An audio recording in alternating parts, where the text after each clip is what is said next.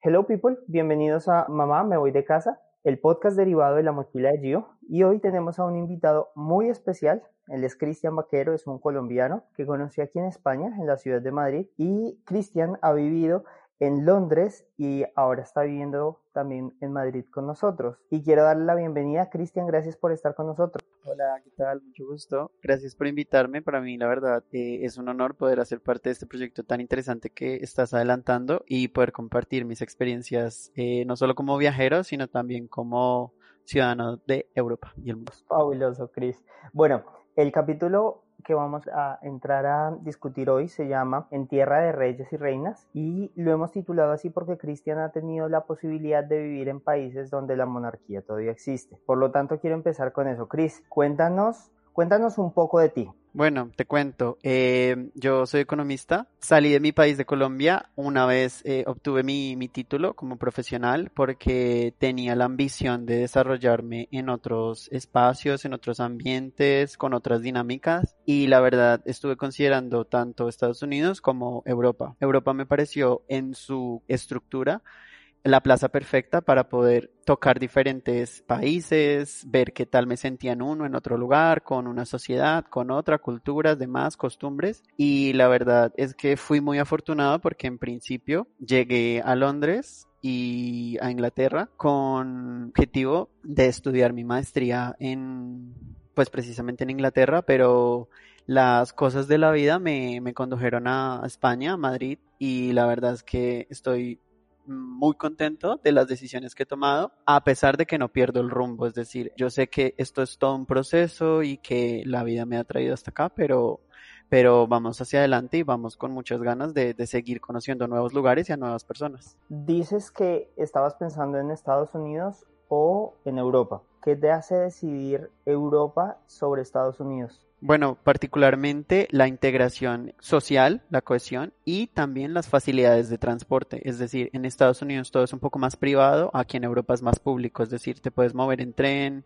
en avión y digamos que tienes esa facilidad de no depender de un de, de una infraestructura privada. Entonces, eh, eso fue, digamos que un punto crucial y al mismo tiempo la diversidad en general era lo que más me, me, llamaba la atención, es decir, en menos de una hora tú ya te mueves de un país y entras como a otro mundo, otra cápsula, donde el lenguaje es nuevo, las costumbres son nuevas, las personas son diferentes, tienen otra visión del mundo y pues la verdad eso me parecía muchísimo más interesante que a lo mejor ir a un país que a pesar de que está tan estructurado en ciertas dimensiones, tiene como algo muy homogéneo en su territorio y es que todos son eso, norteamericanos, pero pues a mi modo de ver no iba a ser una experiencia tan enriquecedora en ese sentido y pues nada, la verdad me gustaría conocerlo, pero creo que no era el momento adecuado para hacerlo solo. ¿A futuro entonces piensas moverte para estudiar en, en Estados Unidos o estás conforme con lo que has aprendido en Europa? Pues mira que tener un título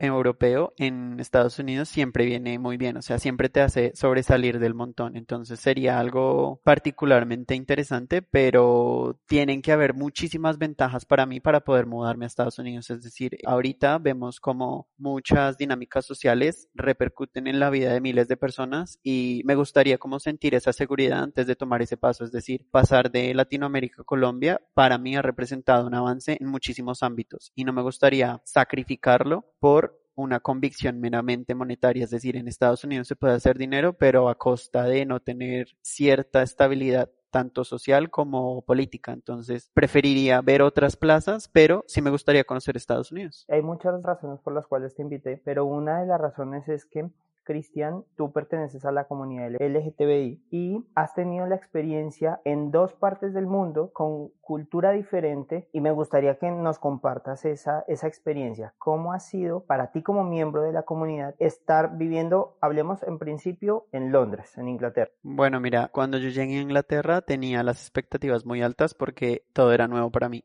Entonces, darme cuenta que la diversidad es un valor que ellos rescatan y que exaltan, la verdad es que me pareció brutal.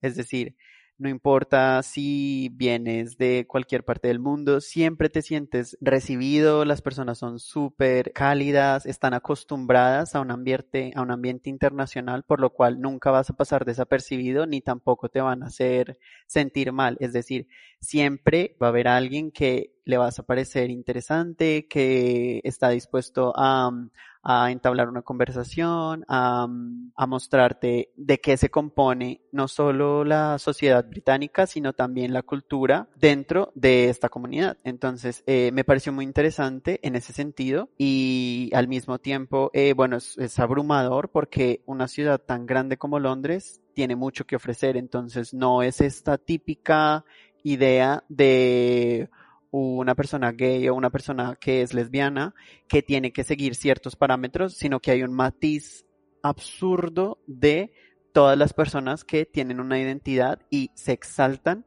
no solo por decir, hola, soy gay o soy lesbiana, sino tengo más que ofrecer, soy esto, hago esto, tengo este pensamiento, me expreso así, tengo estas costumbres, o sea, es un poco romper los esquemas y facilitar la integración de muchas personas dentro de una sociedad tan diversa. Dices que cuando llegas a Londres fue un choque fuerte. ¿Cuál fue el choque cultural más fuerte que tú dijiste, mierda, esto es un mundo totalmente diferente a lo que vivimos en Colombia y que me, me motiva a quedarme viviendo en este sitio? Bueno, mira, algo particular eh, que me sorprendió era la, mm, la concepción del dinero y del tiempo. Es decir, ellos siempre tienen muy eh, en su cabeza la idea del tiempo es dinero. Entonces todos los procesos son eficientes, vamos a hacerlo todo rápido, vamos a hacerlo todo con las ganas del ejecutarlo y llevarlo a cabo. Y tú lo ves en las acciones más mínimas, es decir, las personas no pierden tiempo en hacer ciertas decisiones, sino que todo es como muy rápido. Entonces,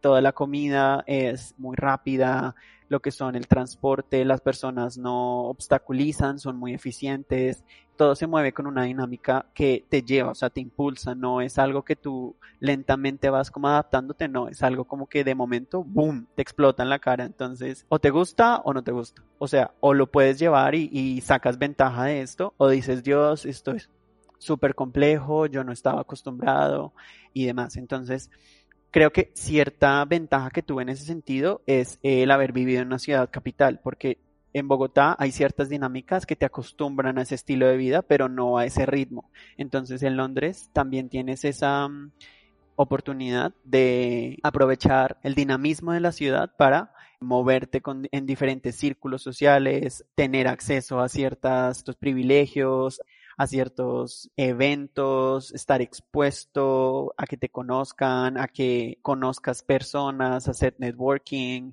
y demás. Entonces, todo eso es algo que depende mucho de la persona y de, de su visión de desarrollo, pero la verdad a mí me encantó y, lo repetiría una y mil veces. Frente al, al tema de, del respeto, quiero entrar un poco al tema del respeto y es que ya sabes que somos muy cerrados en Colombia y para nosotros el tema de la homosexualidad es un tabú o son, más que un tabú es ignorancia. Y muchos decimos vale este chico o esta chica no está dentro de los estándares a los que estamos acostumbrados aquí en Colombia. ¿sentiste algún algún tipo de discriminación en Londres? Para nada, la verdad es que eh, el círculo en el cual yo me movía era muy abierto de mente, es decir, son personas que han estado expuestas a una formación profesional y también a un mundo que ofrece esa mm, idea de globalización, es decir, que tú tengas que adaptarte muy bien a tu entorno y no hacer de tu entorno algo que se adapte a ti. Entonces, eh, las personas siempre están como muy dispuestas a escucharte, no importa cuál sea tu historia, no importa cuál sea tu apariencia.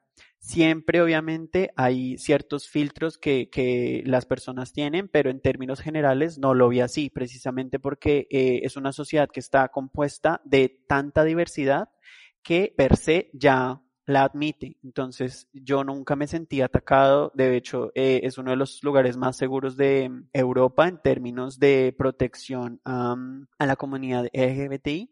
Entonces, eh, eso me pareció, me pareció genial que tuvieran como esas dinámicas.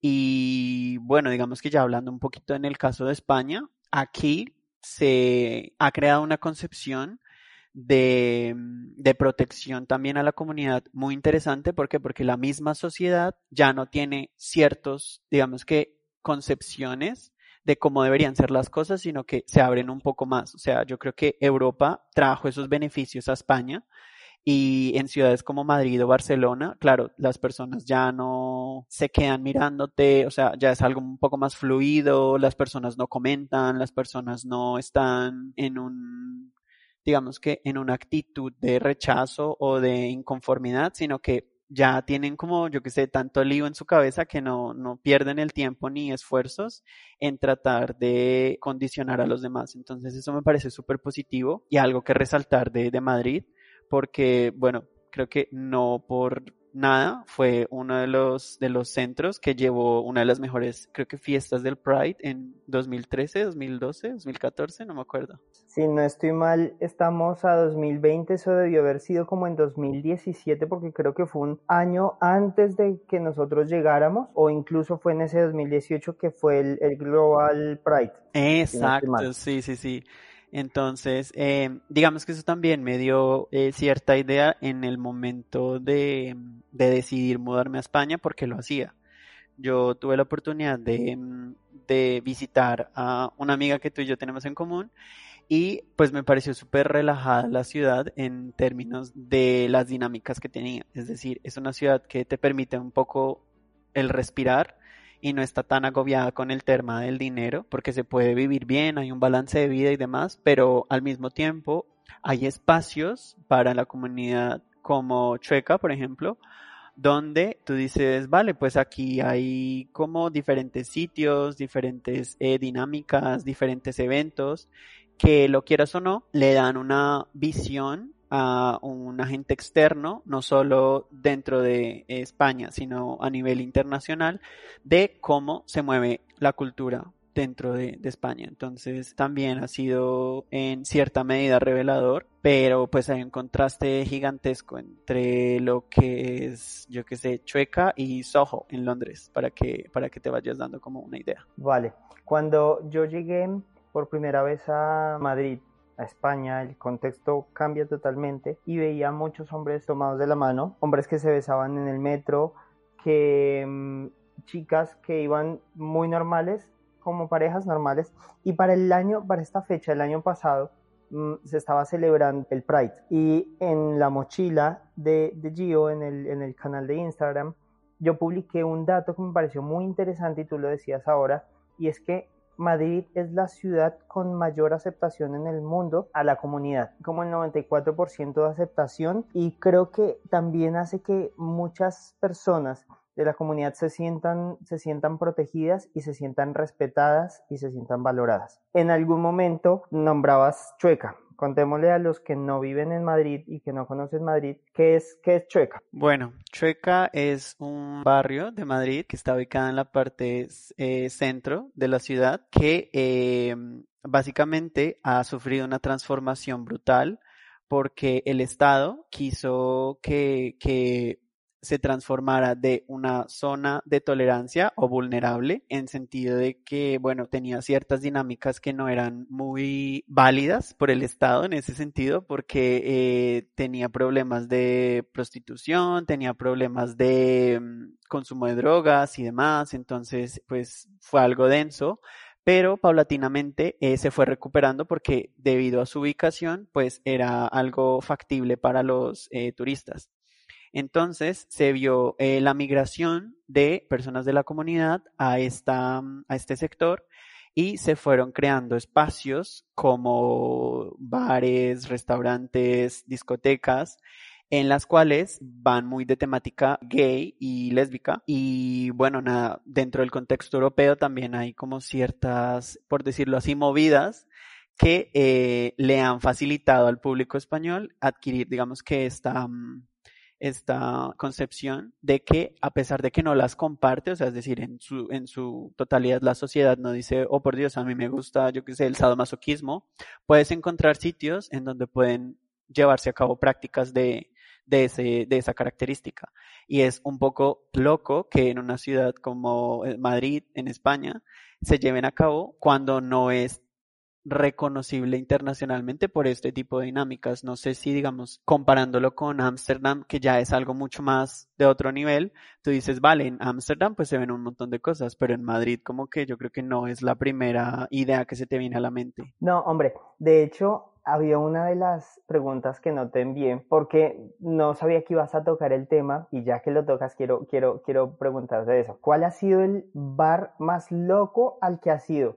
¿De Londres o de España? Que digas, mira, fui a un sitio donde, pues eso, se practicaba el, el sado, no sé, que digas, este sitio es estrambótico, es diferente. Bueno, en mi última eh, visita a Holanda, precisamente, a Ámsterdam, tuve la oportunidad de, ir a una, pues, a una fiesta muy graciosa porque, claro, era mm, eh, sobre una temática de, yo qué sé, todo el mundo en ropa interior. Entonces yo nunca he ido a una fiesta donde la gente estuviera tan expuesta, ¿sabes? O sea, siento que las fiestas son un espacio eso para compartir, para bailar, para pasarla bien. Y dije, hombre, ¿Y qué pasaría si todos estamos en ropa interior y seguimos con la misma onda? Entonces dije, bueno, vamos, vamos a ver qué tal. Y entré y me pareció loquísimo porque las personas seguían eh, hablando de temas normales, o sea, no era nada morboso en ese sentido, como que tú entras y todo el mundo ya te está atacando y tocando, no. Es como muy chill en ese sentido, la gente tomando, bebiendo, bailando, hablando normal. Eh, tenía pues su zona de fumadores, tú sabes que obviamente en Ámsterdam pues eh, se permite fumar marihuana, pero lo más particular de todo era que tenía como ciertos espacios destinados a las prácticas sexuales. Entonces, claro, pues yo en mi ingenuidad estaba conociendo el lugar y veía cosas y yo, ok, vale, ¿y esto para qué sirve? Entonces, pues nada, le dije a una de las personas con las que fui al sitio, le dije, oye, aquí qué más se hace? Entonces me dice, acompáñame al, como al basement, como al sótano.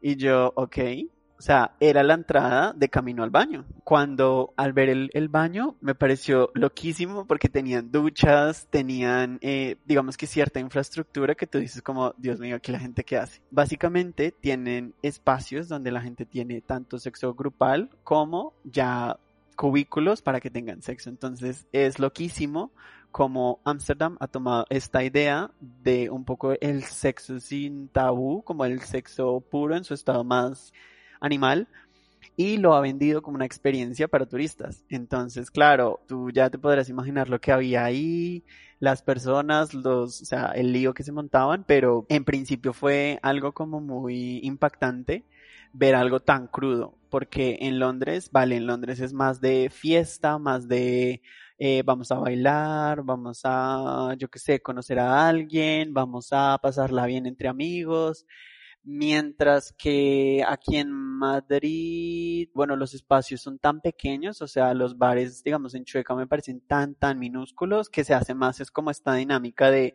vamos a un bar, tomamos algo y después vamos a otro y después vamos a otro, ¿sabes? O sea, es como más de moverse hasta que ya finalmente tú dices, bueno, yo que sé, aquí la fiesta está interesante, así que me quedo aquí. Pero si quieres algo así como un poco más salvaje, pues supongo que hay sus sitios y pues la gente cada uno encuentra como lo que le gusta. En los bares de aquí de, de Chueca, ves que entran personas heterosexuales, personas homosexuales, blancos, negros, azules. Las personas entran y no le ven tinta y no le ven matices a, a entrar a un sitio X o Y. ¿Cuándo te diste cuenta tú de esa, de esa amistad y ese respeto que hay, hombre, te lo pregunto porque porque culturalmente estamos estamos muy cerrados y en Colombia o en Latinoamérica, vamos a decirlo, el tema homosexual no se ve no se ve muy bien. ¿En qué momento te diste cuenta que culturalmente aquí están mucho más avanzados? Pues imagínate que es algo muy paradójico porque en Bogotá, de hecho, hay uno de los bares gays más grandes del mundo donde entran tanto personas con tendencias homosexuales como personas completamente eh, heterosexuales. Entonces, en ese sentido, sí siento que a lo mejor hay como una, mm, como un sesgo de información, porque claro, Bogotá y Medellín tienen dinámicas completamente diferentes al resto del país. Entonces, probablemente Madrid y Barcelona tengan lo mismo, pero en España en, su, en, en general no lo ven igual, ¿sabes? Entonces, por ejemplo, en Bogotá hay un sitio que se llama Teatrón, que es, pues, Dios mío, como la meca, porque es grandísimo, tiene unos espacios brutales, la música es genial, el ambiente es muy bueno, se respeta mucho lo que es la, mm, la diversidad y no hay como es, ese sentimiento de persuasión, o sea, como de agobio, como de, ah, porque estás aquí, entonces significa que tú eres gay, entonces te voy a hacer de todo. No, es como muy de, vamos a pasarla bien, este es un espacio seguro, es un espacio de inclusión y desafortunadamente aquí no lo hay, ¿sabes? Aquí estamos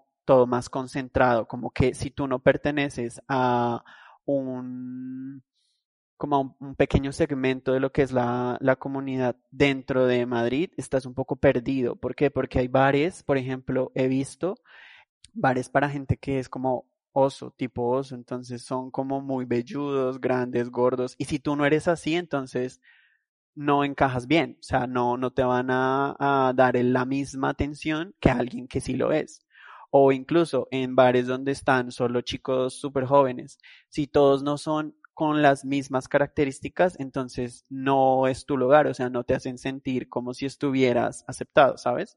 Entonces creo que ese es el único matiz que yo veo que no se interioriza dentro de la comunidad en Madrid, pero en otras plazas, en otros lugares, sí, y se lleva a un, digamos que a una dimensión estratosférica, o sea, que en Bogotá haya un lugar en el cual tú puedas fácilmente conocer a mil personas o toparte con mil personas y sentir que no hay eh, esa, esos choques entre apariencias, entre maneras de pensar, entre discursos, entre prácticas, entre lo que sea, pues también te da un poco más de seguridad en ti mismo y te permite adaptarte fácilmente a los, a los entornos donde te mueves. Qué apertura de, de perspectiva me has dado porque yo decía, en Madrid pues tú puedes entrar a cualquier sitio y no hay, y no hay lío, ¿no? Pero mira lo que tú dices y está bien que Colombia o que Bogotá esté poniendo esa bandera de aceptación. Eso está muy bien. Quiero que pasemos a otro tema y es al amor. Mucha gente ha pensado que el, tema, el hecho de ser homosexual en ocasiones te da la facilidad de ser un poco más promiscuo pero también he conocido muchas parejas que son súper fieles y, y, hombre, que la promiscuidad es de ser homosexual o heterosexual. Esto no, no tiene distinción.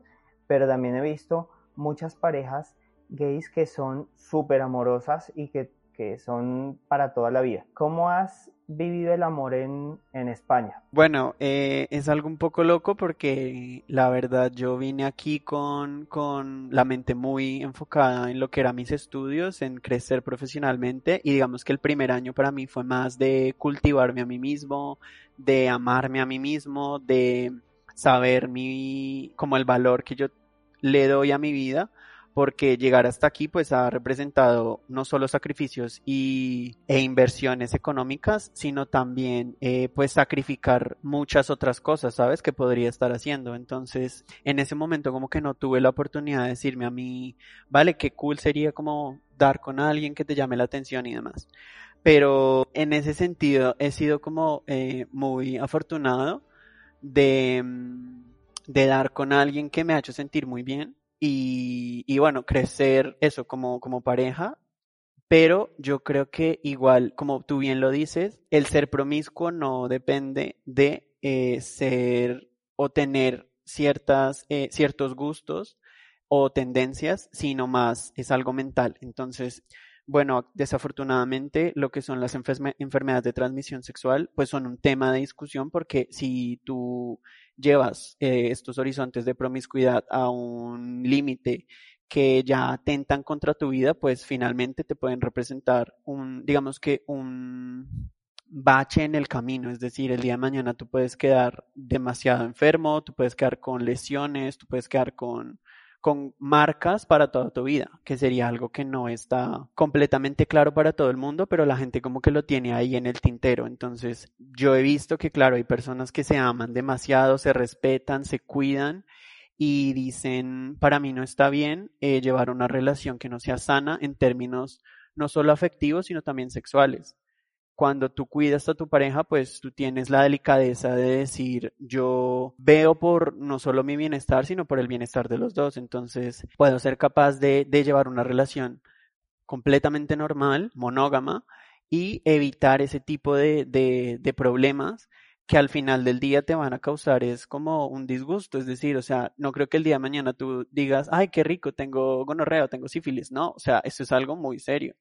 Entonces, yo creo que en ese, en ese sentido, no importa si eres heterosexual, gay, lesbiana, o sea, desde que tú te cuides a ti mismo eh, y cuides a tu pareja, creo que es, es algo básico para poder crecer no solo personalmente, sino como, como pareja. Y pues también he conocido casos de personas que son heterosexuales, incluso aquí en España, donde el tema es como un poco controvertido porque las personas no tienden a generar una relación o un compromiso tan fuerte como para limitarlos en ese sentido y no tener ciertas dinámicas con otras personas, es decir, eh, querer hacer un montón de cosas como lo haría una persona soltera, pero dentro de una relación, ¿sabes?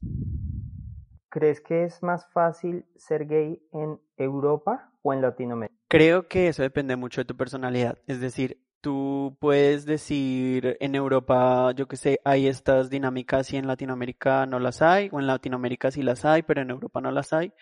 Eh, depende mucho cómo tú lo, lo, veas y cómo lo interiorices. Es decir, si tú creces en una familia donde te apoyan, donde te dicen tú vales lo que pesas en oro, tú tienes un futuro brillante, no importa si tienes estas estos gustos o tienes estas ideas en tu cabeza, sé muy consciente de lo valioso que eres y vas a llegar muy lejos. Entonces, no es cuestión de estar o ser europeo o ser latinoamericano o vivir en Latinoamérica.